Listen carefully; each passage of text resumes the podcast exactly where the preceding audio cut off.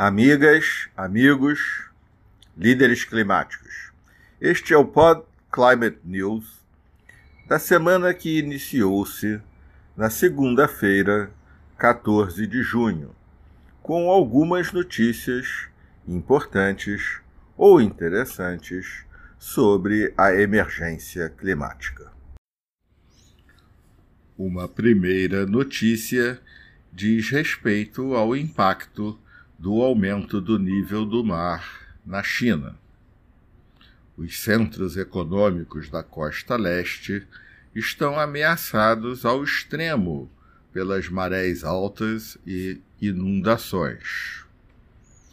Trilhões de dólares em atividades econômicas ao longo da costa leste da China, incluindo quase um trilhão de dólares apenas em Xangai, estão expostos ao aumento do nível dos oceanos como resultado da mudança climática neste século.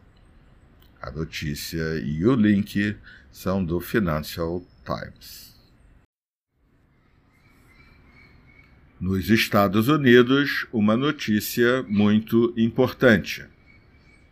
Uma coalizão de procuradores gerais de diversos estados encaminhou carta para a Securities and Exchange Commission com a proposição de que as empresas norte-americanas aumentem significativa e obrigatoriamente sua transparência sobre os riscos financeiros representados pela crise climática. Nesta carta, os procuradores alertam que as regras atuais de divulgação exigidas pela comissão são inadequadas, dada a gravidade da crise climática e a transparência que os investidores desejam. A carta foi assinada pelos procuradores gerais de Connecticut, Delaware, Illinois, Maryland, Massachusetts, Michigan, Minnesota, Nova York, Oregon, Vermont, Maryland e Wisconsin, e pede divulgações comparáveis, específicas e obrigatórias relacionadas ao clima, de acordo com a regulação da comissão. Especificamente, eles instam a comissão a exigir que as empresas façam divulgações anuais de suas emissões e de seus planos em relação a elas, que analisem e divulguem os impactos potenciais das mudanças climáticas e da regulamentação do clima e divulguem suas políticas de governança corporativa e gestão de riscos relacionados às mudanças climáticas. O forte e recente movimento em direção à Environmental Social Governance nas empresas talvez deixe de ser voluntário nos Estados Unidos da América do Norte. A notícia e o link são da CNN Business. Como sabemos, são inúmeras as notícias, análises e o debate procurando estimar o risco de retorno de uma inflação global significativa. Em importante notícia, a Bloomberg, em seu noticiário econômico, não na Bloomberg Graham, debate se a luta contra as mudanças climáticas pode representar um fator a mais a impulsionar esta inflação.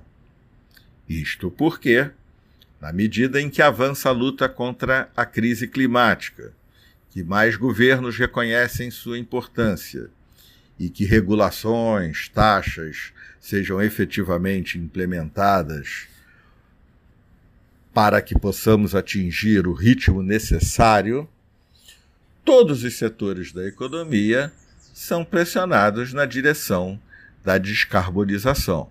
E algumas indústrias, como vidro, aço, cimento, automóveis, têm poucas escolhas a não ser mudar a forma de seu processo produtivo e até, em última instância, aquilo que vendem. A notícia menciona como exemplos que a fabricação de vidro com baixa emissão custaria até 20% mais caro e um aço mais limpo 30% mais caro. Isso com as tecnologias hoje disponíveis. Tudo indica, portanto, que a curva de redução das emissões necessária para o atingimento das metas do Acordo de Paris teria duas etapas.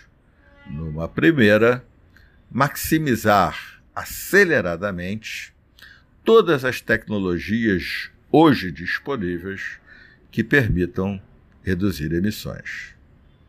E uma segunda, a iniciar-se imediatamente também com muita pesquisa, para que, mais à frente, uma década, em torno disso, seja possível introduzir tecnologias disruptivas em todo o processo produtivo. Em notícia do The Guardian, Lawrence Tubiana, protagonista nas negociações diplomáticas da Conferência das Partes de 2015 em Paris, cobra dos países ricos a apresentação de planos bem mais detalhados sobre como esperam atingir suas metas climáticas, e de Boris Johnson que estabeleça relações muito mais estreitas com os países em desenvolvimento para que seja possível o avanço necessário. De fato, a cúpula do G7, que terminou no domingo na Cornualha, alcançou muito menos do que os ativistas e cientistas esperavam. Não houve novas notícias sobre os recursos necessários e prometidos aos países mais pobres e vulneráveis do mundo. E se bem que as economias mais ricas tenham prometido suspender o financiamento do carvão, não avançaram as conversas sobre a redução acelerada dos demais combustíveis fósseis. Outra notícia da Bloomberg Graham trata do mesmo assunto com a mesma conclusão de que as conversas na direção da COP de Glasgow, no final de outubro, terão problemas após os acontecimentos da reunião do G7, quando os líderes globais continuaram afirmando querer uma ação decisiva para enfrentar a mudança climática, mas o progresso efetivo foi bloqueado pelos nervos de última hora, as tensões políticas e a falta de financiamento. No mês passado, todos tomamos conhecimento do importantíssimo relatório da Agência Internacional de Energia, que declarou não haver espaço para novos investimentos em combustíveis fósseis se quisermos evitar uma mudança climática catastrófica. Uma muito interessante notícia do TheConversation.com sugere, entretanto, numa expressão muito inglesa, que o cavalo já pode ter fugido. De acordo com o estudo realizado, mesmo sem novos projetos de combustíveis fósseis em qualquer lugar do mundo, as emissões de carbono previstas a partir dos projetos hoje existentes ainda empurram o aquecimento global para a frente do perigoso limiar de um grau e meio. Especificamente, mesmo sem uma nova expansão de combustível fóssil, as emissões globais seriam, de acordo com esse estudo, 22% mais altas do que o necessário para ficar em um grau e meio em 2025 e espantosos 66% mais altos do que o necessário em 2030. Felizmente, o estudo segue e, em suas conclusões, sugere que uma implantação mais acelerada de energias renováveis poderia suprir a demanda mundial de energia mais de 50 vezes, evitando a tendência pessimista antes apresentada.